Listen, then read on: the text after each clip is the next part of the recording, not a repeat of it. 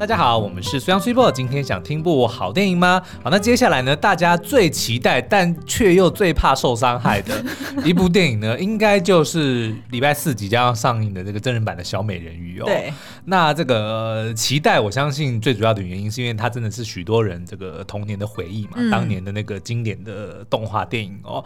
那这个害怕受伤害呢，我觉得，因为我们记不记得在那个六月的时候，呃，不是不是六月，嗯、我们去年十二月的时候，哦、不是去了。那个新加坡参加迪士尼的那个发表会嘛，哦，对，其实他那个时候就播了一段，好像差不多五分钟的那个影片哦，嗯、就是唱，就是那个真人版的那个女主角在唱那首 Part of Your World 的那那一段哦，我们其实当场是的确被惊艳到了，嗯、甚至那个鸡皮疙瘩，甚至还有一点点就是眼眶都红了，因为他唱的真的非常的非常的好哦。嗯、那可是呢，因为毕竟他肤色的关系，所以其实大部分网络上面的这个评论呢，都说哦，因为选了一个黑黑人的女演员，嗯，来扮演。这个 Ariel 就是那个小美人鱼的角色，就是破坏了大家的这个童年的回忆哦，嗯、所以就一面倒的，也不是一面倒，就是很多批评的人都是因为这件事情而就还没上映就已经在演上这部电影了，所以就还没上映就演对对对，然后甚至我们跟这个迪士尼的人在聊天的时候，他们其实都很担心这件事情，嗯、对，就都就希望说我们能够帮帮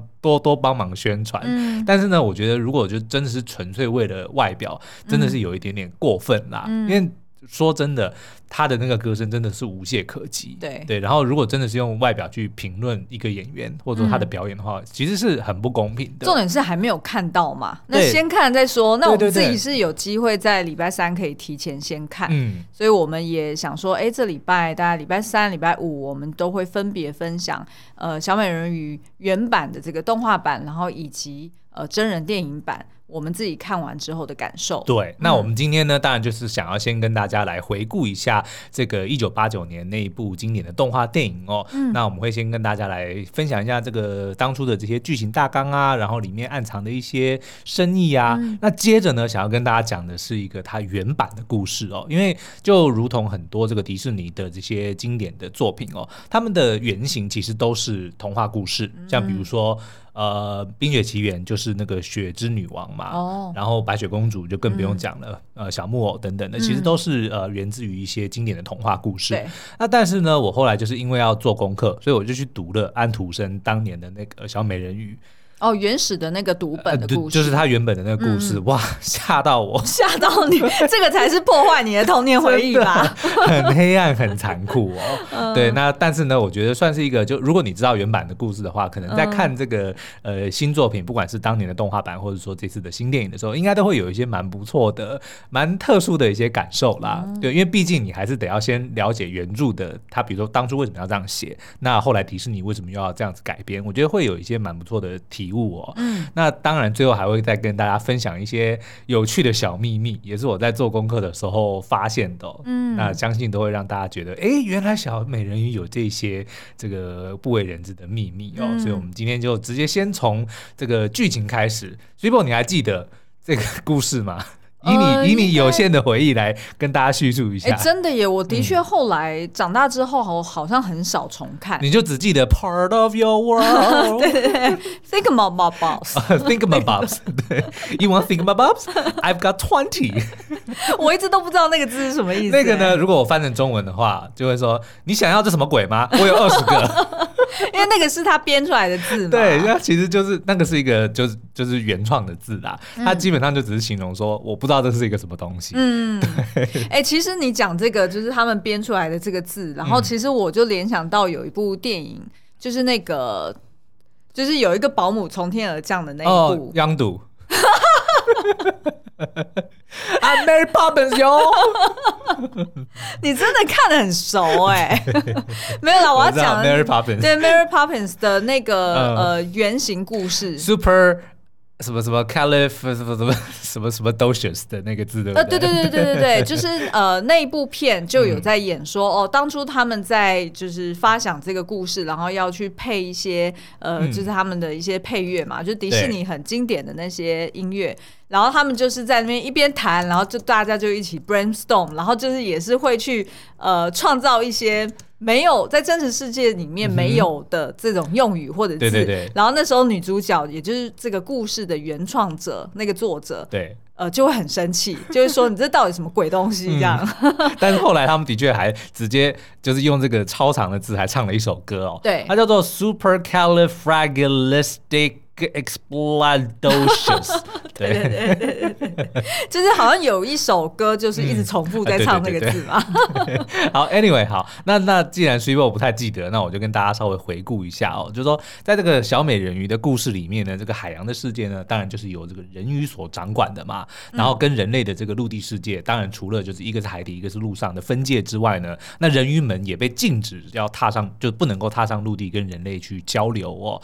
那这个人鱼的国。国王呢，叫做 Triton，然后他有七个女儿哦，川顿。对，川顿，他有七个女儿哦，那 Ariel 就是最小的那一个哦，但他天生呢就是非常喜欢的冒险，然后也很对这个世界感到很好奇哦，所以呢他就常常会瞒着这个众人游到海面上，然后去收集一大堆这个什么 Thingamabobs，对，所以他就有一个小小的这个宝库哦，然后呢他也很想要就是更加的认识这个陆地跟人类的一切，所以他常常跑到这个海面上，就是去找那只海鸥，然后就不断问他一些这个故事嘛，对。对，但是这个呢其实。对他老爸来说是一个禁忌哦，所以其实父女俩常常会因此而争吵。嗯、那这个女儿当然就觉得这个老爸不不理解自己啊，嗯、然后那个老爸又觉得说你一天到晚闯祸啊，就你没有，而且他身为国王，其实他除了要保护女儿之外，他也有要保护人民的这个责任嘛。所以因为他们都会认认为说，其实人类是很危险的，对，而且他是对的，人类真的很危险，对，所以他当然会想要保护女儿，但是对 Ariel 来说，他就觉得自己不被理解哦。嗯、那但但是呢，就有一次在这个暴风雨的这个夜晚呢，这个 Ariel 就跑到了海面上面嘛，然后就刚好遇见了男主角 Eric 王子哦，嗯、他的船就发生了船难哦，所以他就去救了这个 Eric，然后呢就对他一见钟情，可能对他这个浓密的这个黑发、嗯、像我一样，的确是，然后就对他一见钟情哦，然后就忍不住对着半昏迷的他就唱了一首情歌了，好浪漫、哦。对，那这个相遇呢，其实在两个人的心中都留下难以磨灭的痕迹，但是。因为 Eric 那时候就不记得他是谁，他只知道有一个女孩子救了他，对。就是在恍惚中就听到一个美妙的声音，嗯、然后跟一个这个漂亮的脸孔嘛。对。对，那所以这个 Ariel 呢，就回去之后就就忘不了 Eric 的这个，嗯、就他这个爱人嘛。是，所以他就去找了这个八爪女巫 Ursula，嗯、就这一次是由那个谁 Martha 啊，Melissa McCarthy 所饰演的，嗯、听说神还原。对，但是我还没有看最新的预告，就他的、那个。我有看到迪士尼试出的，好像什么一分钟他化妆，嗯、对，变装成为，哦，对对对对，所以他就是从原始的，就是他的那个面貌，然后就开始戴假发、啊，然后打底妆啊，然后最后就整个化成功，嗯哼嗯哼就真的很有气势。OK，好，所以他就去找了这个八爪女巫 Ursula 呢，跟他签订了一个契约，要用自己这个美妙的这个嗓音呢作为交换，让他能够获得双腿哦，所以他就可以去找他的这个爱侣 Eric，嗯，但没想到呢，这个。Ursula 呢就老谋深算嘛，因为他就是听 Ariel Ariel 就是叙述了他们相遇的过程哦，嗯、所以呢他就刻意化身成另外一位美貌的少女。嗯，听说这个美貌少女在电影里面也是正到不行。OK，然后呢就是搭配着 Ariel 的声音呢，用魔法去迷惑了 Eric 哦，嗯、就让他误以为 Ursula 才是拯救他的这个女孩，所以就打算跟他结婚哦。嗯、那但是还好，就是在这个朋友跟伙伴的协助之下呢，他的阴谋就遭到破坏，所以最后不止让 Ariel 找回了自己的声音，也如愿的就是留。留下了双腿就跟 Eric 结婚，嗯、所以就是一个非常经典的迪士尼的 Happy Ending。哎，不过说到这个啊，我倒是蛮期待这一次他怎么翻转这个反派。嗯，因为？对对对因为通常在真人电影里面，他会去帮这。比如说反派或者是一些以往比较不受欢迎的角色，嗯、可能会再帮他多加一些，对，然后帮他解套，对，那搞不好可能是川顿国王当初有对不起人家之类的。对啊，因为你看他们后来不是拍那个黑魔女，就是那个 Angelina Jolie 演的，嗯、哇，那个真的很好看，就是帮他，他，他的确加了，对，帮他设定了一个这个很合情合理的，对，嗯、就是帮他洗白啦，嗯，对，所以我觉得我也蛮期待他应该，而且就等于说就是与时并进嘛，不会总是让坏人永远是坏人，是是是，替他赋予一些深度跟一些背景哦，所以的确还蛮期待的哦。嗯、好，那这个故事呢，我们觉得它到底教了我们什么？当然，你如果去仔细看这整部电影呢，它贯穿呃全片的一个核心就是 Ariel 的声音，对，对不对？所以不只是他一开始本来就。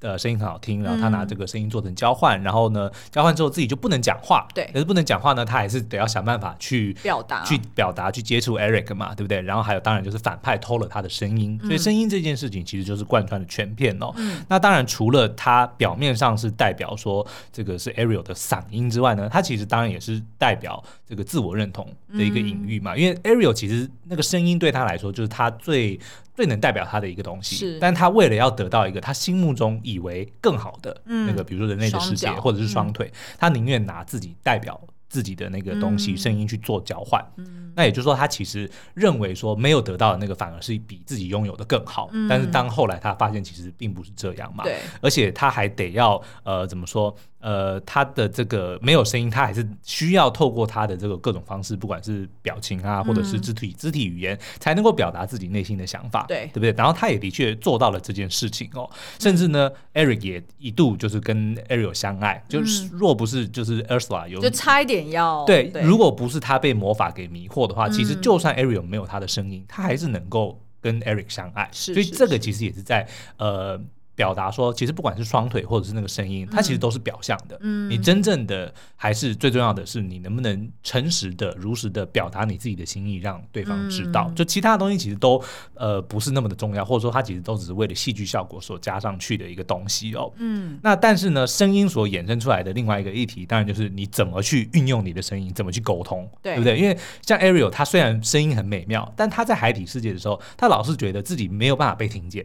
他爸爸永远不听自己讲话，是对。但是我们前面也讲了，他爸爸身为国王，嗯，身为父亲，他其实是有责任要去守护女儿跟守护国民的，所以他不能够因为这个女儿自己的一厢情愿，说我就想要去探索人类的世界，他就放任他这么做，因为这的确是危险的。而且就是他呃这样子，不仅是他女儿可能遭逢危险，也有可能会害得其他的。呃，就是海底的人民是啊，他可能都会纷纷效仿，嗯、然后就造成整个国家大乱，也是有可能。是，所以我觉得其实就双方都各自有各自的理由，但是呢，嗯、他们却没有办法好好的沟通，没有办法好好的让对方知道自己想要说什么。这也就是呼应了我们前面讲的嘛。嗯、但是你看，Ariel 他没有声音的情况之下，他还可以靠着手。那个什么手语啊，肢体表、肢体语言啊等等的，去跟 Eric 讲他想要讲的话，但他为什么没办法跟爸爸好好好说？当他明明可以讲话，两个人都可以好好好讲话，但是却不能不能好好的沟通，对不对？反而是他喜欢 Eric，所以他就愿意用对方能够。听得懂的方式，或者说能够表达自己的方式，去去去好好的表达自己。少女都是如此啊。对啊，但对老爸就就不愿意，对不对？话不投机三句多。对啊，像那个什么重启人生里面，结果没抓到是半句多。好啦，像那个什么日剧重启人生里面，嗯、他其实就是每一次重启到他呃，就是长大十几岁的时候，对，然后他就会说，不知道为什么我每次进入青春期，我看到我老爸，我就是一一股厌恶在心头。一念无名火，对对对，真的是一念无名火。他就是觉得说，他爸根本也没有做什么，就只是瘫在那边，然后用按摩器嘛。对，然后他就觉得很生气，对，他就觉得很愤怒。然后，然后就是对方如果问他什么，他就是很不想要回他爸。所以他就是每一次在重启他的人生的时候，他那个青春期他都要熬过去，然后想办法耐着性子去。看他的他爸的脸，Okay. 然后跟他讲话，我觉得可能这这真的就是荷尔蒙的这个哦作祟。对对对，所以不能怪少女。没有，我觉得这这就是所谓的叛逆期吧。可能对啊，就是讨所有的所有的人到青春期的时候，都会觉得说，就是有，然后就是有无名火，是真的。对，然后就会觉得父母都不懂自己。可是问题是，那我们有没有？就现在你回过头去去想，我们好像也没有试着好好的去说。嗯，我们永远都只是讲说，讲了你也不懂，说了你也不听。嗯对，但是那你有没有真的？试着去去讲，嗯、对不对？当然，的确有很多的时候，就是你还没讲，或者说当你讲了之后被打枪，嗯、对不对？或被 top down，嗯，给拒绝。嗯，那但是呢，我觉得这真的是一个双方沟通的一个，就是有这个必要啦。否则，其实很多的时候，反而意见不合的时机，或者说他的那个比例呢，反而没有占比那么多。大部分的时候都是因为口气不对。才会造成真正的争吵，是没错，对对这个你就是专家了。嗯，没错。好，那我们就先休息一下，回来跟大家讲说，让我看到起鸡皮疙瘩，或者说让我看到 叉赛的这个原著故事哦。好，欢迎回来。那这个原著故事呢，其实是这个丹麦的这个作家哟，汉斯安徒生在一八三七年所发表的这个同名的童话，就叫做《小美人鱼》（Little Mermaid） 哦。嗯、呃，那这个故事呢，其实像我们刚刚讲的，其实比迪士尼的要悲惨的多、哦。它是讲了一个充满挫折跟牺牲的故事哦，真的。然后，首先呢，在这个小美人鱼的这个原本的故事里面呢，并小美人鱼并没有名字。哦，oh, 对，它它就是叫 Little Mermaid，就是小美人鱼哦。然后呢，在这个设定里面呢，当人鱼们满十五岁的时候呢，他们就会被允许诶上到海面上去看一看陆地的世界，oh. 就会给予这个机会啦。那所以这个呃小美人鱼呢，在这个过去几年就都一直听姐姐们的这个经历之后呢，就一直很希望能够亲眼看看人类的世界。嗯，那终于在一个暴风夜的夜晚呢，他满十五岁了，他就这个浮上了海面。然后呢，诶这一段跟原本的故事差不多，他就整。救了一个溺水的王子哦，然后就对他一见钟情哦。那但是因为怕被看见，就只好躲到海里，就把他救到了这个岸边，有一个神殿，然后就刚好神殿里面有一个女孩子出来嘛。哎，哦是哦，对对对，哦真真人就是人类，人类就出来嘛。那这个小美人鱼怕被看见，就就躲到海里。对，那所以这个呃王子并不知道是谁救了他，他只知道有有有这么一个人就救了他哦。那这个小美人鱼当然就很难过嘛，对，就回到海底就去找他的这个祖母就求助。哦，那他的这个阿妈就跟他讲说，那个人鱼呢，虽然有三百年的寿命哦，嗯、但是呢，死后却会变成海洋里的泡泡，那灵魂呢、哦、也会就跟着消散。可是人类呢，虽然寿命比较短，但是死后呢，灵魂却能够进到天堂，得到永恒。哦对，那所以听到这个消息之后呢，诶，小美人鱼就更向往人类的世界，就不只是想要跟 Eric 在一起，嗯、他也不叫 Eric，就是王子啦，嗯、想要跟王子在一起，他更希望得到的是永恒的灵魂哦。所以呢，他就来到了这个海底的深处去找深海女巫，嗯、就是在动画里面的 Ursula 这个、嗯、这个角色哦。那这个女巫呢，就拿出一罐药药水哦，跟他说，嗯、你只要用自己的声音做交换，然后你就可以在喝下这瓶药水之后呢，获得人类的脚。那但是这个过程呢，非常非常的残酷，因为我们在动画里，我记得好像就只是泡泡而已嘛，哦、对，然后哦脚就出现了，哦 脚就出现了，但是呢，他的在原著里面是说呢，他的这个呃会感受到一把看不见的利刃从把他的这个尾巴从中间剖开，才会形成两只脚，哦、对，重点是呢，他之后呢每走一步就有了脚之后，每走一步呢都还是得要接受像刀一样的痛苦。为什么感觉有一点那种什么上上刀山下油锅？其实有一点，但是我觉得就是那个时候的童话故事可能有一点警示效果，嗯、就是说不是你的你就不要在那边，不要去要这样，对，就 就是你得要付出很大的，不要随便跟女巫打交道，对对对对，不要随便签订契约哦。嗯、那所以那个小美人鱼呢，就就答应了这件事情哦，嗯、所以就拿着这个药水呢，就到了岸上。嗯、那喝下去呢，只有痛到昏死过去。痛到昏死。对对，就是 我看到这个，我想我那画面超明显，说哇，这个跟迪士尼真的是，而且一点都不浪漫呐，对，一点都不浪漫。但是呢，的确呢，他他还是就是呃。就是被这个王子救救了嘛，然后也是靠着他的美貌跟曼妙的舞姿，就是但是他也没有声音了，他没有声音，他不能讲话，就赢得了这个王子的这个青睐跟爱意哦，所以他们的确也当了一阵子的爱侣哦。嗯，但是因为每一次跳舞，他的确都得要忍受很大的痛苦哦，所以其实就是这个过程真的是看了让人家觉得很心疼，就是他为了爱，他得要做出这么大的牺牲，而且他还没有不能讲话，他还不能表达自己的这个呃感受哦。那这个后。后来呢，王子的这个父母呢，就安排他想要去跟。让他跟邻国的公主去结婚嘛，就门当户对。对对对，那王子却坚持说：“哦，不行，我只我只要我只想跟当初救了我的那个救命恩人结婚哦。”那但是因为 Ariel 没办法表达说他就是那个人嘛，对，所以后来呢，他就误以为说那个邻国的公主就是当初在神殿里面出现的那个女孩子。OK，对，他的确就是在神殿里面那个女孩。哦，对，所以他就误以为他就误以为，嗯，就是那个女孩，那个邻国的公主就是救了他的人。OK，所以就爱上他了。哦。所以就变成了一个负心汉哦，对，所以就抛弃了这个没办法说出真相的小美人鱼。嗯，那他就只能够这个哦，我刚前面漏讲了一件事情，就是嗯，海底女巫跟他讲，可是如果你没办法让王子爱上你或跟你结婚的话，你就会在他新婚夜的第二天早晨，在阳光之下化成泡沫。哇，对，怎么那么惨？对，所以再回来，现在就当这个王子要跟隔壁的公主就就结婚了嘛，嗯、那所以这个小美人鱼就只能够等待第二天的黎明，让自己化为泡沫。然后，所以结局就是还没结束。嗯，还有对，嗯、那这个小美人鱼的姐姐们呢，就为了要去救她哦，就跑去找这个深海女巫。然后用自己的这个头发去换了一柄匕首，就是一把小刀啦。OK，然后就呃，这个那个女巫就说，如果你能够用这把刀杀死那个负心汉，然后再把他的血滴到自己脚上的话，怎么那么精确啊？对，你就可以拿回你的这个尾巴，然后就可以变回人鱼，就回到海里跟你的家人一起生活。那所以这个小美人鱼呢，就拿这把这个刀，然后看着他的爱人跟他的老婆在床上躺着。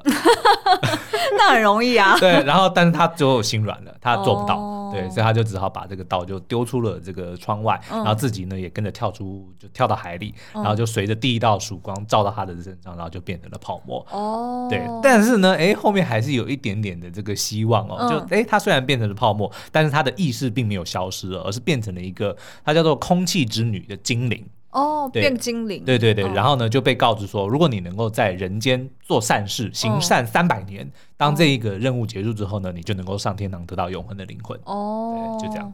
为什么这女儿要接受一大堆的条件交换呢、啊？我觉得安徒生他不太会写剧本，就他的这个事件发生的太。哦，对，因为我们最近在研究剧本的结构，是 然后就觉得说怎么一大堆的条件交换，然后就觉得这编剧很 convenient。嗯，所以你看，就是我非常能够理解为什么迪士尼要如此的大幅修改我们小美人鱼的。也是啦，因为我觉得好像童话故事它就不需要按照那种就是。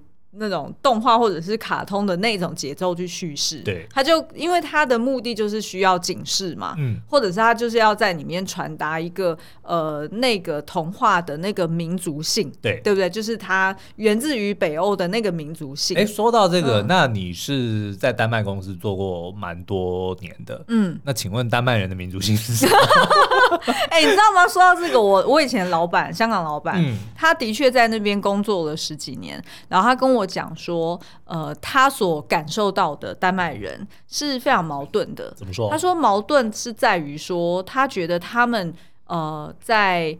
决定一件事情的时候是非常犀利，然后也非常勇敢，嗯、然后就会像维京人一样，哦、直接冲出去烧杀掳掠，所以是非常的 decisive，对，非常的 decisive，、嗯、对。但是呢，当他们一旦在烧杀掳掠的过程中，嗯、发现了一个什么呃风险或者是一个比较呃惊险的一个后果的话，他们对他们又收的很快，哦、然后他们收的很快，跟就是那个收放之间，他觉得有一点太 drastic。对，所以可能对于就是经营一间公司来说，是不是那么稳定的？嗯，OK，对，然后所以的确后来乐高也是交由就是专业经济 经理人来帮他们去经营这个家族事业。是，那家族的这个就是我们说的那个 KKK 的那个后代嘛，嗯，就等于是说他们就退居到这个就是董事会里面。对，但是呢，就我所知，我离开之后，好像他们又。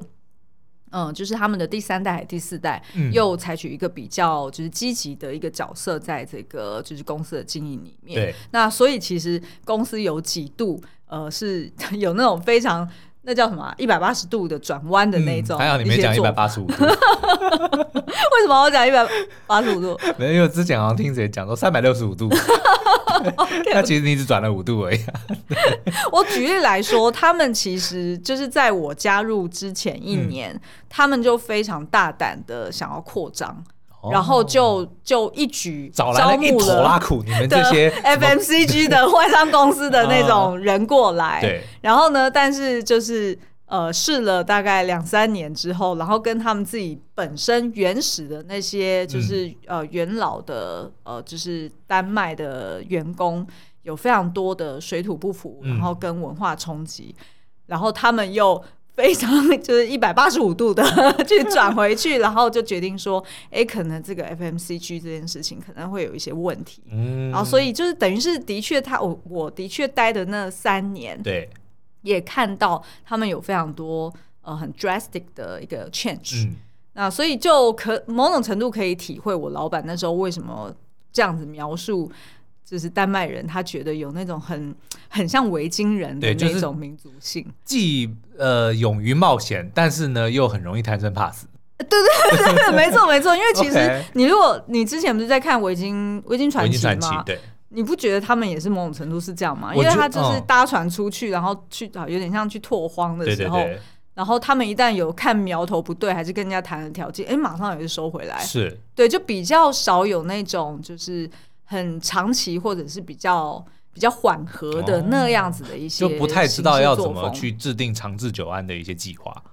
应该是这样子吧，但这个毕竟只是我，就是比较、哦、没有我在讲年轻人呢，我没有在讲什么公司。oh, OK OK OK，好，那我们现在就要来讲一下这些这个你不知道的这个小小美人鱼的秘密哦。嗯、那第一个我们刚刚已经讲了嘛，就是这个原著童话中小美人鱼是没有名字的、哦。嗯，那后来迪士尼在电影里面把它取名叫做 Ariel，嗯，艾丽儿哦。那这个名字呢，其实是来自于 Shakespeare 莎士比亚非常知名的一个这个作品，叫做《暴风雨》。The Tempest 里面其中一个角色的名字啦，对，好，那再来呢？哎，我们刚刚讲到 Part of Your World 是我们公认的神曲，对不对？最近这个弟妹也翻唱了，哎，对对对，啊，非常好听，嗯，对，那那但是呢，知道这个这一首歌呢，其实当初呢，制片认为不适合，差一点点就要把它删掉，为什么不适合？他就是不喜欢嘛。对，但是呢，在这个适应的时候呢，获得了极高的评价，所以被保留了下来。然后后来就变成了不只是这个这部电影里面，甚至是整个迪士尼世界里面，如果你讲到迪士尼的经典歌，就一定会有 Part of the World 这这一首哦。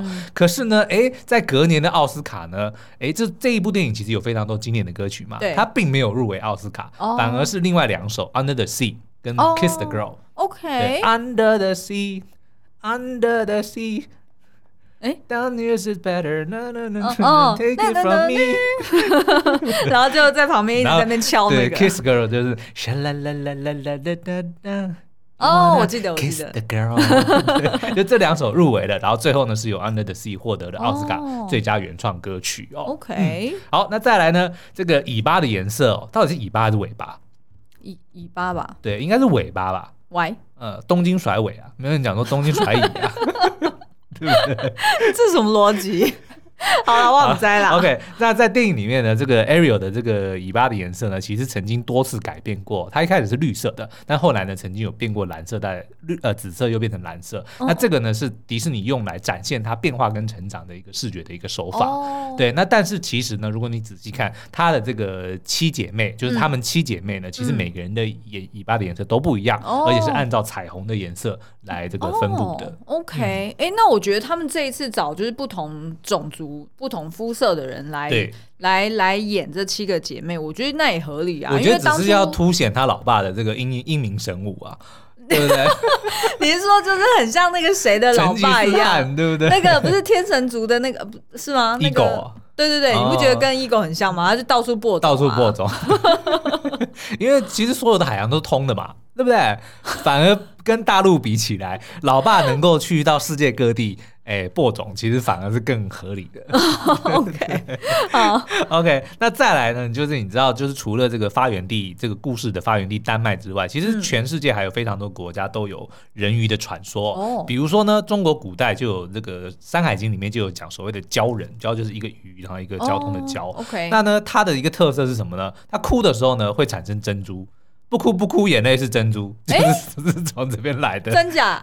我不知道，但是就是他的那个传说里面的确讲说，他的眼泪就是珍珠。哦，对对对，了解。对，那日本呢，当然也有非常多，就我们曾经看过很多新闻说，很多寺庙里面都有半人半鱼的木乃伊。那当然后来因为科技比较进步，嗯，所以就有些去做一些什么呃检测啊，就发现说，哎，有一些是假的。就是合成的啦，oh, 对，okay. 但是呢，当然还是这个传说是就是呃不免就是变成很多乡野传说啦，oh. 甚至后来宫崎骏不是拍了一个。爱上的波妞，对对对，就是也是以这个人鱼作为这个原型的故事哦。而且那个爱上的波妞呢，听说也是一个暗黑故事，是非常。其实我一度看那个部的时候不是太舒服，但是我觉得他是刻意的。你不觉得他那个人鱼的表情会一直不断的变化吗？对对对对对。对啊，我觉得他当然是有点是在呃用人鱼的表情或者他们的那个形体来呃比喻大海的无常，嗯，对不对？跟生命的无常，因为其实有一说说，其实当那个。个嗯，水洪水淹来的时候，其实所有人都死了，对对不对？哇，宫崎骏的东西都很黑暗。龙猫也有人传说，其实也是所有人都死了。就，龙猫是是死神这件事情。然后神隐少女就是一个就是被卖到妓院的这个，对啊，这真的很恐怖。对对对，OK，好，那但是真实的世界里面呢，其实也有一种这个动物哦，叫做海牛。它是一种这个大型的这个水底的水底的哺乳类动物哦。哦，对，那它因为它的体型呢就圆圆滚滚哦，然后身上又有非常厚的皮肤，可是它的尾巴跟下肢长得又很像鱼类，所以的确在水里，哦、就当你看不太清楚的时候，你会觉得哎，好像是一个人的身体，哦、但是有鱼鱼的尾巴在那边游哦，okay, 所以就会被人家形容是美人鱼。嗯，而且我觉得在水底，因为它的那个光的折射是。呃呃，黑暗，然后再加上光的折射，对所以其实你的确很容易看的东西是很扭曲的，是对吧？然后所以会有很多的传说，我觉得也蛮自然的。是的，没错。那再来呢，就是呃，有电影里面其实出现过一些看热闹的乡民，而且在一开始的时候呢，就当、那个、看热闹的乡民，就是当那个呃，Triton 国王，嗯，就是入场的时候嘛，对，就是当呃，大家就看到有非常多的这个人鱼的国民在旁边看热闹嘛。哦、对对对。如果你仔细看呢，你会看到。米老鼠，你会看到高飞狗，你会看到唐老鸭，然后画画 幻化成人鱼的模样，在人群中吃瓜看热闹。这是一个哦，所以他们很早期，一九八七还是一九八九？一九八九年就已经有这个，就是买彩蛋的概念。是的，是的，对。嗯、那最后呢，就是一个小秘密是，呃，有很多向本尊致敬的这个场景哦，因为大家都知道，我们刚刚有讲说，这个故事其实是源自于丹麦嘛，对，所以丹麦的哥本哈根的港口。呃，其实有一尊小美人鱼雕像，是是是，我们那一年去也有看到。嗯、对，对对。其实，在温哥华的那个 Stanley Park。也有一尊小美人鱼的这个雕像哦，嗯、就你还记得他那个坐姿，其实就是非常的优雅嘛。对。然后在电影里面呢，其实 Ariel 有非常多的这个，也不说非常多啦，就是有几幕呢，他都采取同样的坐姿，嗯、对，其实就是在向这个本尊这一个小美人鱼的雕像来致敬啦。哦，原来如此，嗯、好有趣哦，是不是？哎，蛮期待这一次真人版，不晓得他会改变什么。对啊，所以我觉得接下来应该礼拜五的节目，除了就是跟大家分享说，哎，这个小美人鱼。真人版电影我们看的这个感受之外，当然就会跟大家解析很多，哎，跟原著就是这个、呃、动画版的电影的一些差异之处啦。嗯，对啊。哎，你有没有觉得，就是他原始的那个，就是呃安徒生写的那个版本的故事，嗯、你觉得他是在警告，单纯就是只是在警告人不要贪心吗？我觉得真的有一点警示的效果比较多，哎。因为其实其实小美人鱼动画版就迪士尼这个版本，其实是鼓励大家去这么做的，就是你去永远，它其实是在什么勇于追梦，对，其实是在推崇呃 Ariel 的勇气的这件事情。但是你看在另外一个版本，就是除了过程中非常的痛苦之外，他最后也没有得到自己想要的东西，是。对不对？甚至反而是就是他，我我觉得他最后反转说让他变成这个空气精灵，嗯，然后。却还得要先去行善三百年才能够得到他的，我觉得就是有很多条件要让一个女人得到幸福这件事情，along the way 好像有很多的障碍，你不觉得吗？嗯、对啊，所以这是不是反映了那个时代？就是叫你不要，就是你不要想太多，就是你，你就乖乖的，你给我安分一点这样子的感觉，对，尽好本分就好了。啊、Under the Sea 是非常好的，就不要去想 Kiss the Girl。哇哦，好，那今天节目就到这边，我们下次再见，拜拜。